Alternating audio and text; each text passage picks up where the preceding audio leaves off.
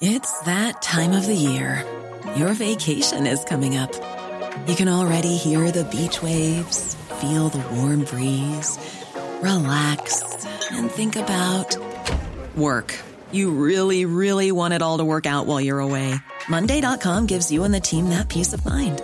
When all work is on one platform and everyone's in sync, things just flow wherever you are. Tap the banner to go to Monday.com.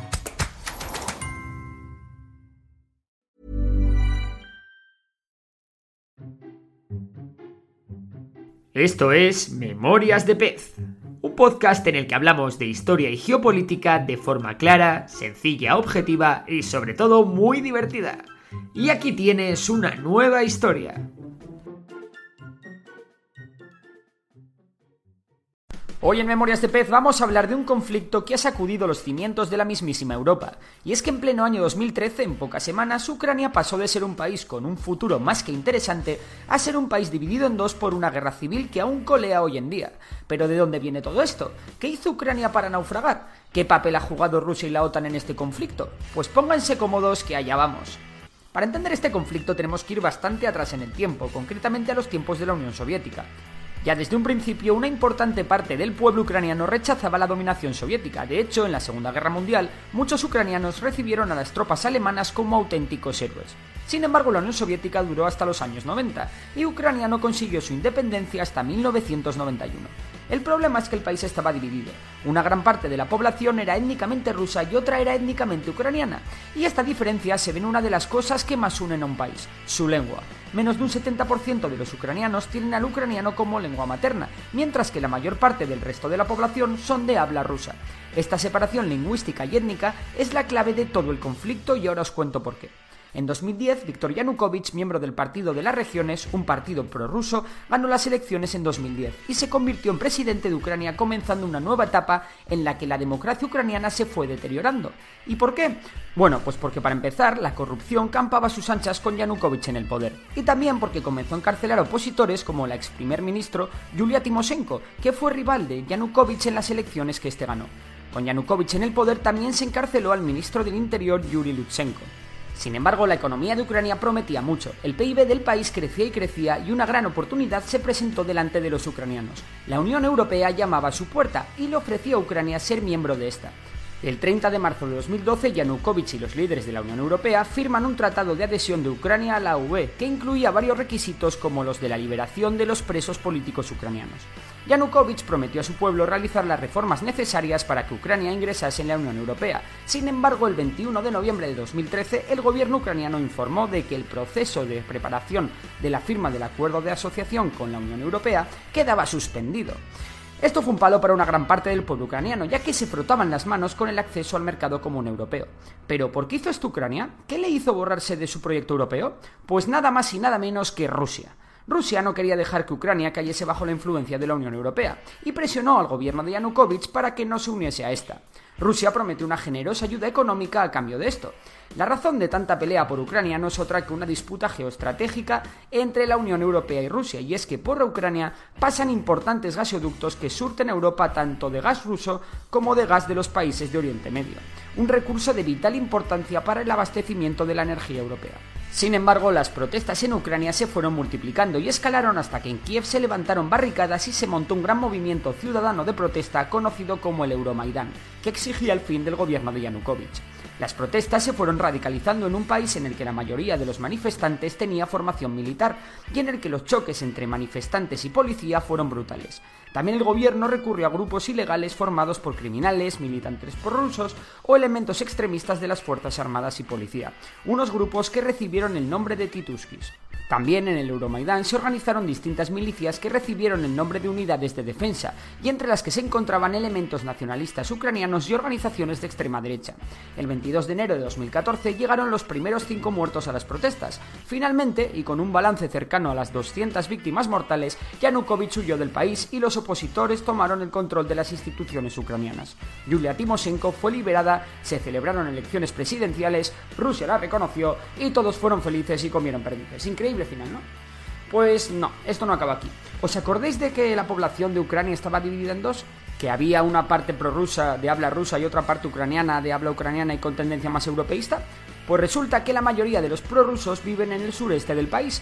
A los pocos días de la huida del presidente Yanukovych en Crimea, una región de Ucrania con una aplastante mayoría prorrusa, comenzaron a aparecer grupos de encapuchados perfectamente armados y equipados. Uno de estos grupos tomó los edificios de la presidencia y el parlamento de Crimea, izando la bandera rusa en ambos, unas banderas que siguen ondeando hoy en día. El mismo día, el Parlamento de Crimea anunció un referéndum de autodeterminación para el día 30 de marzo.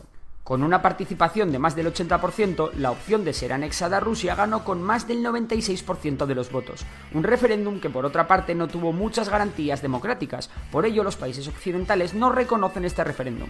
Sin embargo, desde entonces, de facto, Crimea pertenece a Rusia. Pero tampoco se quedó aquí todo esto. Las protestas prorrusas contra el gobierno europeísta de Kiev se extendieron por toda la región industrial del Donbass.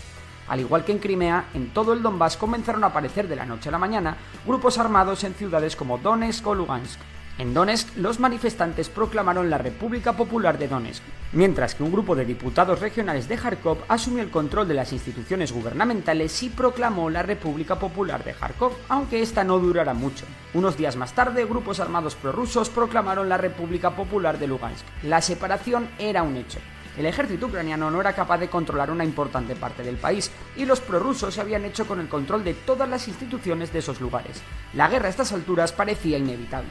Durante estas semanas, entre abril y mayo de 2014, los enfrentamientos entre grupos prorrusos y nacionalistas ucranianos también fueron frecuentes, destacando la masacre de Odessa, en la que el Pravi Sector, un grupo nacionalista de extrema derecha ucraniana, provocó un incendio que acabó con la vida de 46 personas, además de muchos heridos que eran golpeados cuando huían del edificio. A pesar de que hubo conversaciones internacionales entre las potencias implicadas que acordaron rebajar la tensión, los enfrentamientos continuaron escalando. Los comandos prorrusos hicieron incursiones tomando diversas localidades y edificios estratégicos, y a pesar de que las contraofensivas del gobierno se lo ponían muy difícil, cada vez más y más territorios caían en manos prorrusas, que se hicieron con una buena cantidad de armamento que había en las bases de esos lugares. El frente se fue estabilizando y de facto las milicias prorrusas mantenían el control de todo el este ucraniano. El papel de Rusia en la consolidación de las posiciones prorrusas fue clave, ya que armó a estas milicias y proporcionó importante asesoramiento militar, apoyo logístico y de inteligencia. Sin embargo, lo más efectivo para los prorrusos fueron los sistemas antiaéreos que les permitieron derribar aviones militares ucranianos, un elemento que fue clave para que las tropas del gobierno no pudiesen recuperar territorio e incluso se replegasen en julio de 2014. Aunque el hecho no está demostrado y se acusan mutuamente, todo parece indicar que por error las milicias prorrusas derribaron un avión comercial Boeing 777 de Malaysia Airlines con 295 pasajeros a bordo.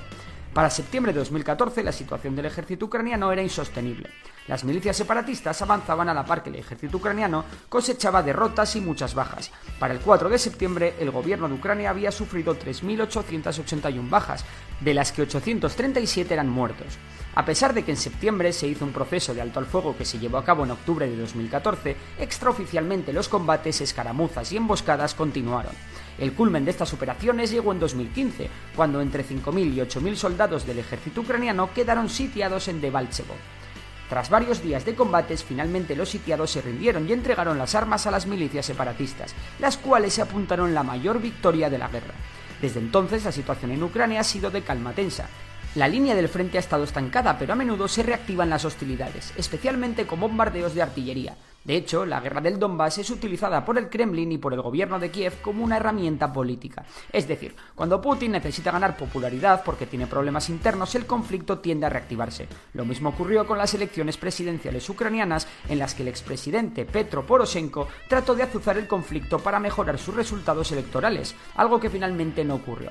La situación actualmente se resume en que las repúblicas de Donetsk y Lugansk siguen en pleno funcionamiento con sus propias instituciones y fuerzas armadas lejos del control de Kiev. A su vez, Rusia sigue garantizando la existencia de estas, mientras que ni la OTAN ni la Unión Europea se ha llegado nunca a involucrar en el conflicto lo suficiente como para dar un golpe de efecto a la situación. De hecho, actualmente son señores de la guerra los que controlan las milicias prorrusas separatistas en el este de Ucrania, controlando una vasta cantidad de terreno. Otra de las consecuencias de esta guerra ha sido la anexión de facto de Crimea a Rusia, y es que a pesar de que la comunidad internacional no reconoce esta anexión, como hemos visto antes, la realidad es que Crimea ya ha sido integrada en la Federación Rusa, y el Kremlin tiene pleno control sobre el territorio.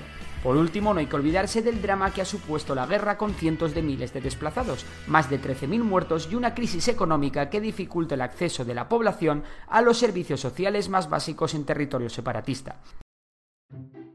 Si te ha gustado el episodio de hoy, recuerda que puedes seguirnos en Spotify. Y si nos quieres echar una mano, puntúa el podcast con 5 estrellas. Por lo demás, un abrazo y hasta la próxima.